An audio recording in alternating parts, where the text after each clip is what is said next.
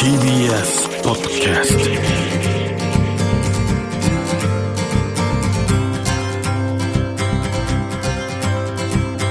おはようございます。石川みのるです。日曜日のこの時間関東2500個の酪農家の皆さんの協力でお送りするこの番組。暑い日は牛乳で熱中症予防。絞りたての話題をお届けします。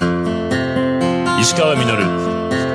Dairy Life 今年の暑さもうこれをね体験しているとこれからの人類の食を支えるために循環型農業、まあ、本来人間が営んできた環境と調和した食料生産負荷の少ないねこれが本当に大事だなと思ってきちゃうんですけども、まあ、昆虫食なんてのは嫌なので美味しいものを食べ続けるために。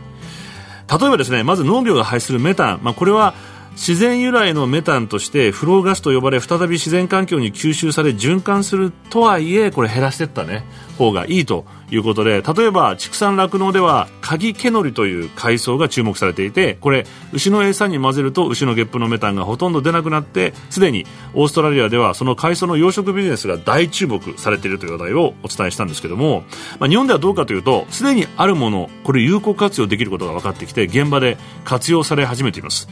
例えば本来は乳量や乳脂肪率を高める目的で使われる脂肪酸カルシウムっていうのがあるそうなんですけどこれを餌に混ぜると牛のゲップ中のメタン14%減らすことがもう分かっています。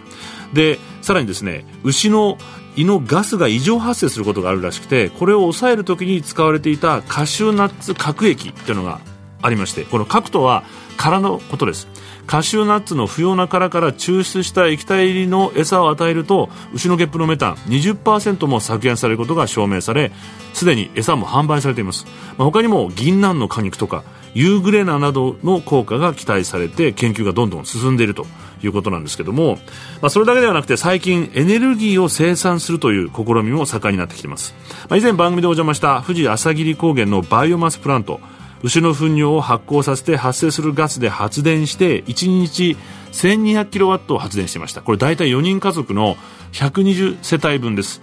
さらにですね大規模な牧場が北海道では大きなバイオガスプラントがいっぱいあって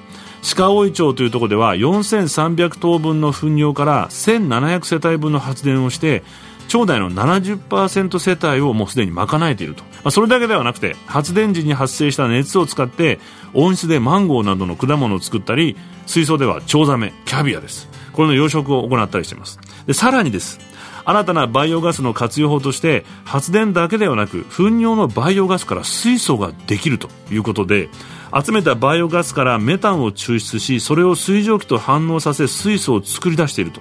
なんと乳牛1頭が1年間に出す糞尿から製造される水素で燃料電池車1万キロ走れるそうです。これ僕の年間の走行距離と同じなので牛1頭分です。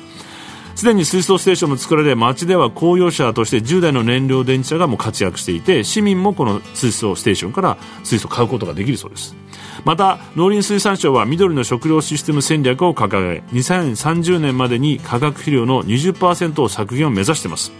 まあ、化学肥料の原料は化石燃料環境負荷も大きくほとんどが輸入に頼っていてこれ困難に、ね、なってきてます入手が、まあ、そこで必要になってくるのが代わりに有機肥料まさに堆肥です。これオーガニックなので消費者にも嬉しいです。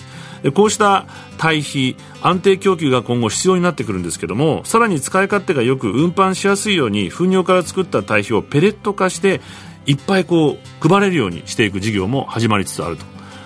環境型農業食の生産そしてエネルギーの生産など可能性に満ちた牧場。まずここを守らなければ全ては夢物語で終わってしまいます。可能性を生かすか否かは僕たち次第です。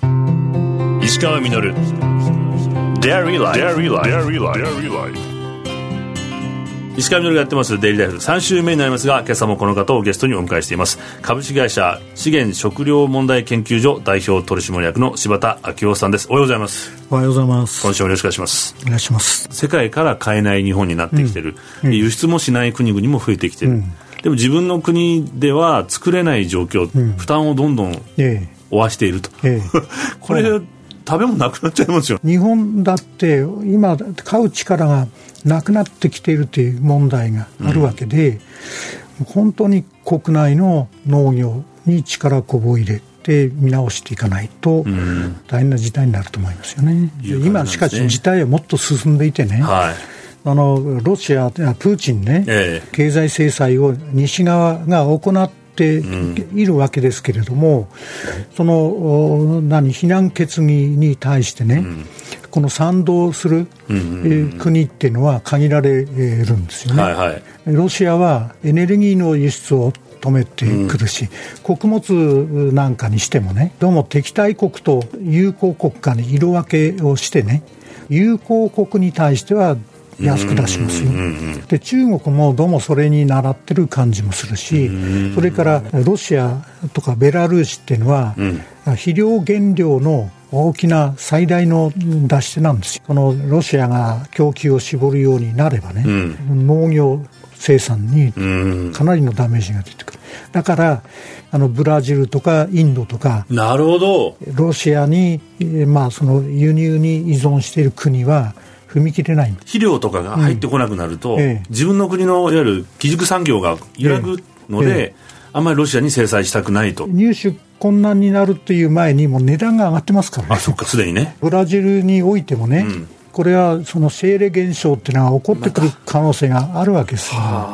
で逆に起こさないためにはコストプッシュ型のインフレ。あの穀物価格をもう一回上げないと生産が減ってしまうという形になる。いや、そういうの聞くと、またまたこう、日本は輸入できなくなって。そうなん。だから、アメリカ、ヨーロッパって、一見すると、日本も含めて金融資産は持ってるはずなんです。しかし、ブリックスですね、ブラジル、ロシア、インド、チャイナ、えーこういったところ、実物資産を持ってるんですよ。どっちが強いですかって言った場合に、ね。か買えなくなって、ブロック化した場合にね、まさにその状況の中、今こう酪農っていうのが現状が非常にこう厳しく飼料がもう高くなってしまっている、でまあ、あとエネルギええ。ー機械を動かしたりとかするのも高くなってる、はい。夏なんか牛涼しくしてあげなきゃいけないので、電気代も高くなってると、はい厳しいですよね、はい。だからシェーレ現象なんですよね、生産者をいじめる格好になっちゃってるんですよね。まず値上げで、消費者もですね、はい。ある程度この理解を深めるっていうか、適正価格とか現状っていうのに、やっぱり理解を深めてもらって、そしてしっかりとね、買い支える。あの今こうメディアのニュースを見てると大体夕方のニュースでまた値上げです、また値上げです、でもそれには理由があって値上げをしてる。アメリカのジャーナリストでね、ええ。アラン・ラペルシェルっていう女性のね、ジャーナリストいて、値下げして商品の値段が下がる、サービスの値段が下がるっていうのは、その生産者の価値が下がるって、安くなるっていう話であって、人間が安くなるっていうのは、国が安くなるっていう、そういう話なんで、これは改めないといけない。っていうことなんですよ。日本はまさにどんどんどんどん安くなってきている。売れるべき状況になってきてる。で今ここで変えていかなきゃいけない、うん食料に関してはね、私は食料、農業、農村基本法、この部分に手をつけないとね、えーあの根本的な解決にならないなと、99年に制定されたんですよ。はい。食料、農業、農村ってね、3つ頭があるんですよ、目標が。ん。全部反りが合わない。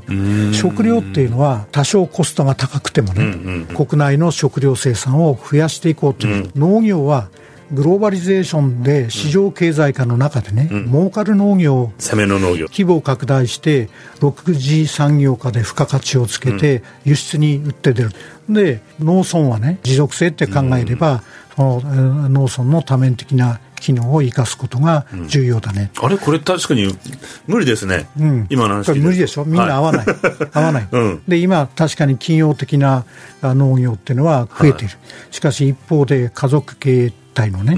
はどんどんどんどん減って、130万ぐらいいたのがね、酪農も100万を切ってきてる、酪農も畜産も、はみんなこう減少傾向にあるわけですよね。その結果農村のね多面的機能っていうのは発揮されないで非常に寂しい農村になって耕作放棄地とかねが出てきている。これを切り替えないといけない。どう切り替えるかというとはい。国内の食料生産の拡大のためにあの予算をつけてそこに人も農地もねえー水源海洋林まあ森もねえー地域もね社会もねはい。すべてこうフル活用する方向に国が政策の焦点を当てていくと。はい。そこにお金をつける、人も導入すると、こういうことをやらないと大変な話になるなと思いますよね。なるほど。この農業っっていうのは、これから見直されるべきところで、ええ。食料だけじゃないんですよ、再エネの方向でもあるんですけど、再エネは自給エネルギーですからね、こういうのも組み合わせて、この分散型の地域、作りっていうのをやっていく、そこに欠かせないのは、私はその畜産であり、酪農でありね、こういう牛乳も生乳の生産も必要なんですけれども、いや僕生産を今されてる方に今一番大変だと思うんですけども相当今大私変の住んでる那須市長原地区っていうのは、本州で最大の酪農県ですよね、地帯ですよね、値上げできない苦しい状況にあるけれども、世界の中で日日本の酪農っていうのを一つ輝くようなね、存在にしていければと思いますよね。それから単独でやるってなかなか難しい、仲間を作ったりね、農協さんも中間組織体としてのね、はい。役割が今まさに問われてきてるんだと思いますよね。大きなこう企業体に対してここでは立ち向かえないので仲間を作ってえ中間組織を作ってえ中間組織があると一つのパワーになるのでこれ政治に対する発言力も力、それそれをもう一回ね、取り戻すまだまだお聞きしたいこと尽きないんですが時間となってしまいました。石川稔デイリーライフ。先週に続き株式会社資源食料問題研究所代表取締役の柴田昭夫さんをお迎えしました。3週にわたりありがとうございました。ありがとうございました。石川稔 Dairy Life Dairy Life 石川稔がやってまいりましたデイリーライフこの番組では皆さんからのメッセージをお待ちしております。メールアドレスはミルクアットマーク TBS.CO.JP です採用させていただいた方にはミルクジャパンのオリジナルグッズと番組ステッカーをプレゼントさせていただいています。またホームページとポッドキャストでアーカイブもお聞きいただくことができますのでこちらもよろしくお願いします。まあ、柴田さん3週にわたってねお話伺ったんですけども前回2年前に来てくださって食料危機警鐘を鳴らしてくださっていたんですけどもこれ現実味をかなりね2年間の間に帯びてきていて今度2年後にこれ本当に良い方向にね転換していかないといけないなと思うんですけども、あ、食料問題だけではなくて最近こう毎日ニュースを見てるともうかなりこうがっかりして嫌になっちゃう話が多くて疲れてしまうんですけどもでもこれってこう誰かのせいだけではなくて、まあ、自分が大人になって社会の一員として加担して作った社会なんだと思うとさらに自分も情けなくなってしまうんですけれども。でもこうニュースを受けるだけではなくてちょっと自分から調べてみたり学んでみたりすると、まあ、解決の糸口っていうのは必ず見えてきて、まあ、暗い話題に批判したりとか愚痴ばっかり言ってるとこの大事な糸口を見過ごしてしまう、まあ、せっかくのチャンスを見失ってしまうんじゃないかと思っています。ニュージーランドのマオリ族の言葉に太陽に顔を向けろ。そうすれば影はあなたの背後に回るというのがあります。しっかり光に顔を向けていきたいと思います。石川稔デイリーライフ。この番組は関東2500個の酪農家関東生乳関連の提供でお送りしました。石川稔 Dairy Life